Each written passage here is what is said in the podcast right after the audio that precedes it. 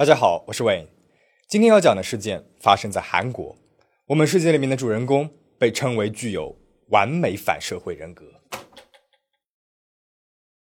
二零零五年四月，韩国首尔江南警察署接到报警，有一名女性在医院的应急楼梯上纵火，警方以涉嫌纵火未遂的罪名逮捕了该名女性严某，却在调查的阶段遇到了困难。在调查审讯当中，这名女子不停地反复做出奇怪的行动，或是喃喃自语，展现出极度的不安感，或者是直接晕厥倒地。但是数次送医之后的检查结果显示，严某的身体没有任何异常，也没有突然性疾病的征兆。而严某呢，却声称因为女儿去世，自己因此患上了精神衰弱，每次看到火花就忍不住想要纵火。那么，该不该相信他说的话呢？警察开始进行严某的周边调查，电话打到了严某的家里面，接听的是严某的亲弟弟。严某的弟弟先是些许的沉默，稍后像是鼓起勇气一般，和警官说出了一句话：“我姐姐身边的人总是遇到不好的事情。”谁也没有想到，正是这句有点奇怪的话，揭开了一桩西式连环骗保杀人案。警方对严某进行了集中调查。包括诊疗记录和保险金领取记录，发现他的周边足足有八名因类似原因死亡或受伤的人，而被他领取的保险金竟然有足足五亿九千六百万韩元。看似是一桩单纯的纵火案，原来只是一场大戏的其中一幕。这位在韩国犯罪史上留下浓厚一笔的变态美女杀手，也因此走到了大众面前。那么今天我们就来详细的聊一聊她的故事。严某原名严仁书，一九七六年出生在江原道的普通家庭，有一个哥哥和弟弟。严仁书身高一米七零，有着白皙的皮肤、漂亮的五官，讲起话来也是轻声细语，非常端庄温柔。但是和外表不同，严仁书从学生时代开始就是一个问题少女。她高中的时候因为偷同学的钱而被强制转学了。高中毕业之后，严仁书来到了首尔，成为了一名保险设计师。不久之后，他就认识了在搬家中心工作的二十六岁的李某，两个人迅速坠入了爱河，开始了同居生活。虽然两边父母极力反对，但是两个人还是进行了婚姻登记，并且生下了一个女儿。但是幸福的婚姻生活并不长久。结婚后，严仁书呢就辞去了工作，专心在家带孩子，而丈夫李某微薄的工资只能勉强的维持生计，远远不能够满足严仁书对奢侈生活的欲望。两人也经常因为钱的问题发生争执。这个时候，严仁书还没有展现出来他残忍的真面目。一直到二零零零年二月份，三岁的女儿从家门口的楼梯上滚落，因脑震荡死亡。严仁书和丈夫悲痛万分，而这件事情成了一个导火索，让严仁书开始了他周密而慎重的残忍罪行，向身边的人伸出了他的魔爪。二零零零年三月。严仁书靠自己之前做保险设计师的经历，在一个月内为丈夫购买了四个高额的保险，所有的保险受益人都填写了自己的名字。同时，严仁书声称因丧女之痛而患上了抑郁症，开始定期去精神病医院治疗，并且收集在医院里面获取到的抗抑郁药和安眠药。一切准备就绪之后，二零零零年五月，严仁书给丈夫喝下了掺杂抗抑郁症的饮料。趁着她精神恍惚，将丈夫推下了楼梯。丈夫因为脑震荡，在医院治疗了三周。而这只是严仁书恶魔计划的第一步。一个月之后，严仁书又再次上演了一样的戏码，将刚刚出院回家的丈夫又再次的推下了楼梯，伪装成偶然事故，骗取了保险金。有人可能会问：两次被推下楼梯，就算丈夫精神恍惚、浑浑噩噩。难道婆家和熟人们就没有一丝怀疑吗？让严仁书躲开怀疑的关键，正是丈夫李某是有前科精神病史的。那么，关于为什么严仁书会和李某结婚，人们有着不同的意见。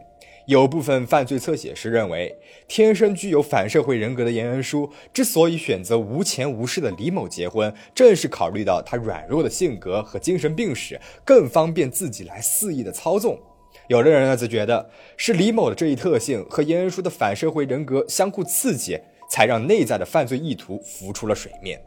总之，婆家人非但没有怀疑过严仁书，还为她不嫌弃丈夫在病床前无微不至的样子所感动了，将照顾丈夫的事情全权交给了她。就这样，长期服用精神类药物的丈夫变得越来越无力，在严仁书的控制之下，和家人朋友也很难联络，无人依靠的处境让他只能够被严仁书牢牢地掌握在手心。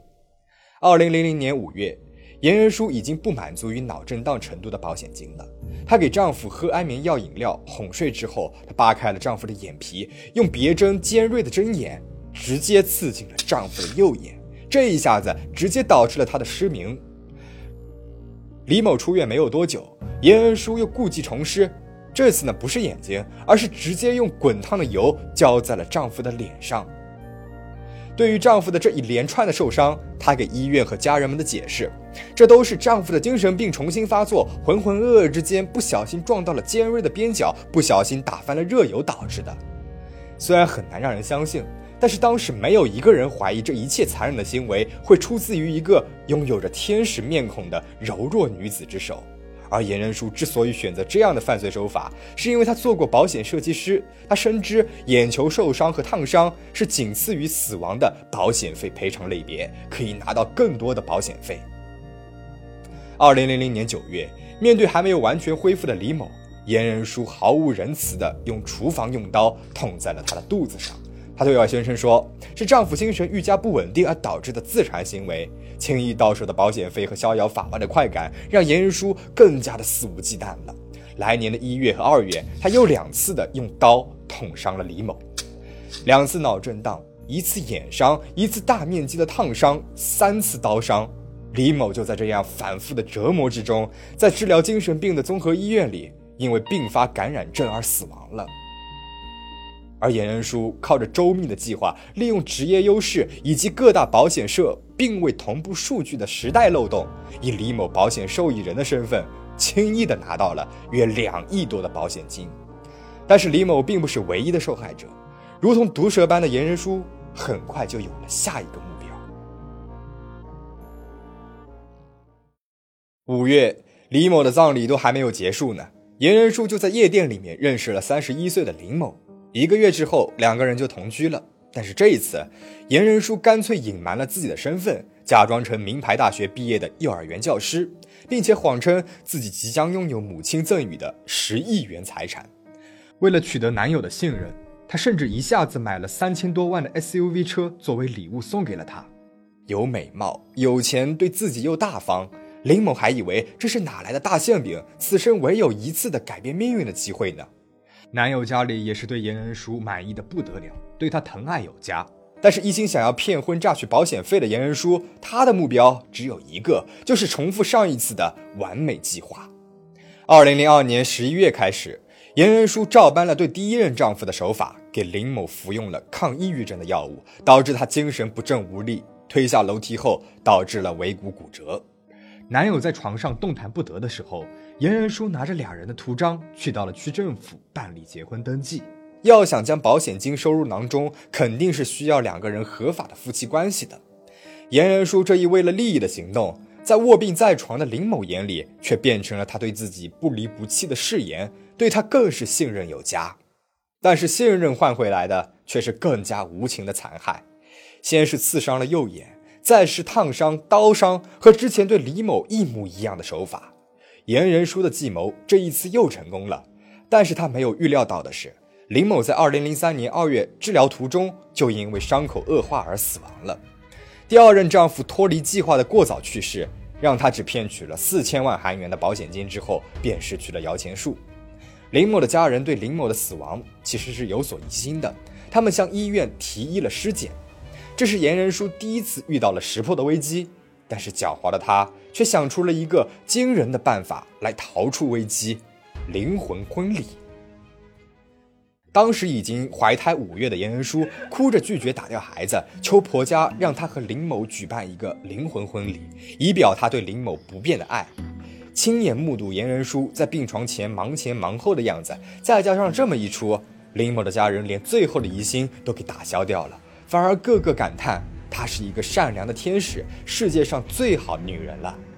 灵魂婚礼如期举行，而婚礼一结束，颜仁书就带着钱和肚子里面的孩子消失了。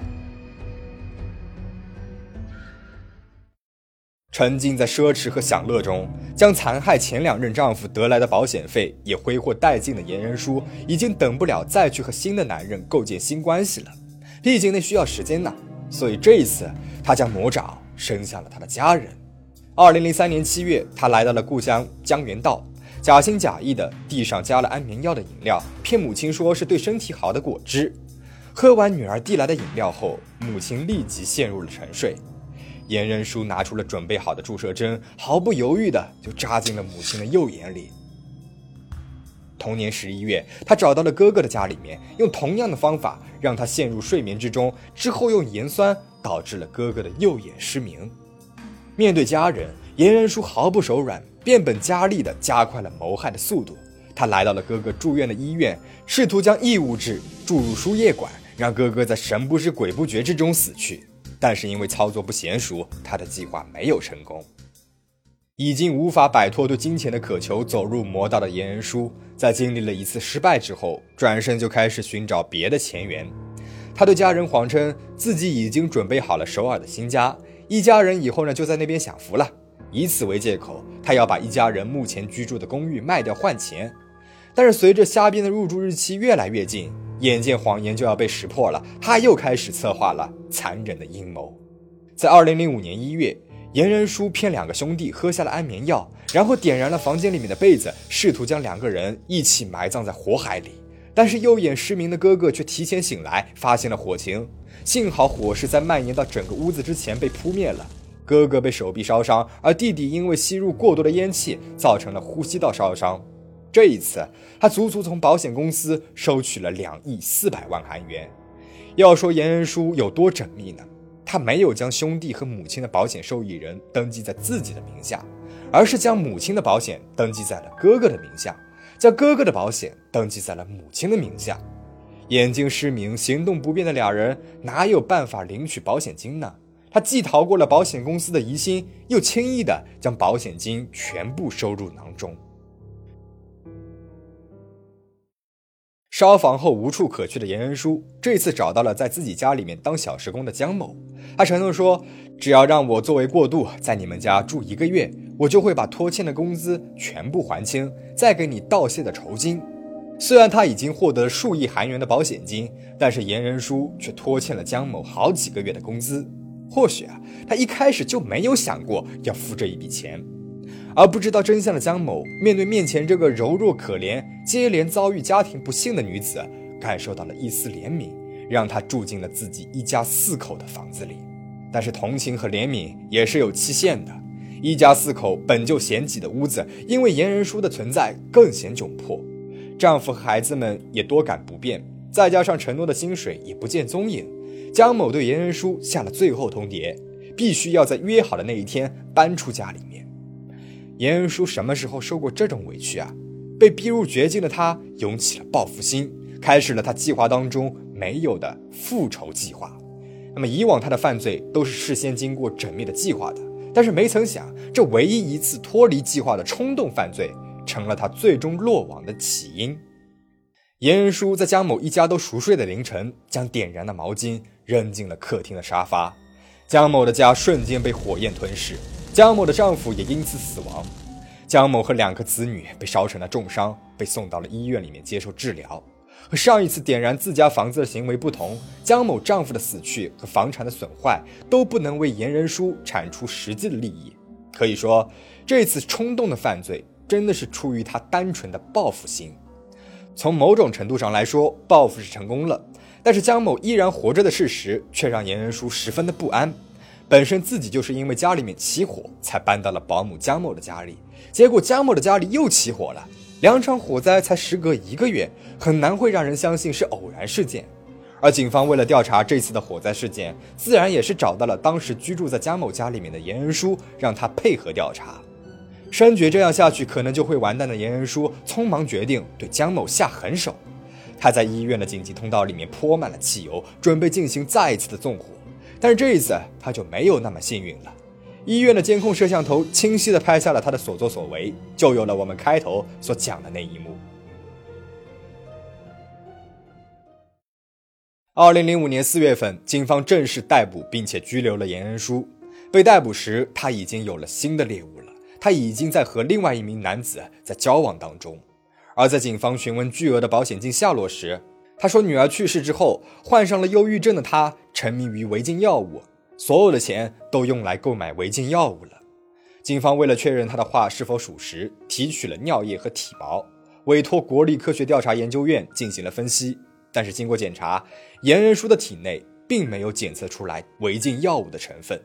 但是严仁书依然没有改口，说自己之所以没有检测出来成分，是因为早就服用了大量的利尿剂，将违禁药品成分排干净了。但是每天都沉迷于违禁药品的人，能够策划出来这一连串缜密而又完美的犯罪计划吗？再加上在他的金钱来往当中也没有违禁药物交易的迹象。警方判断，他从一开始就是瞄准了伪造心神微弱的病症，试图减刑，杀害三人，重伤五人。这其中还不包括严仁书其他的盗窃行为。她曾经因为和第二任丈夫之间的儿子的医疗费而刺伤了同病房的病人全某，偷取了信用卡，结算了九千万韩元的医疗费。为了给哥哥付医疗费，她还偷了当时男朋友的卡进行盗刷。而她怀孕六个月就生下了的儿子，在患上心血管疾病之后，在她被逮捕当月就因为并发症而死亡了。严仁书在被捕之后，成为了各大犯罪侧写师的研究对象。当时也有传闻说，他在进行反社会人格 PCLR 测试之后，拿到了四十分的满分。但实际上，这个源自美国的测试，二零零五年之后才正式进入韩国。而在这之前就已经被捕的严仁书，接受这项测试的可能性极小。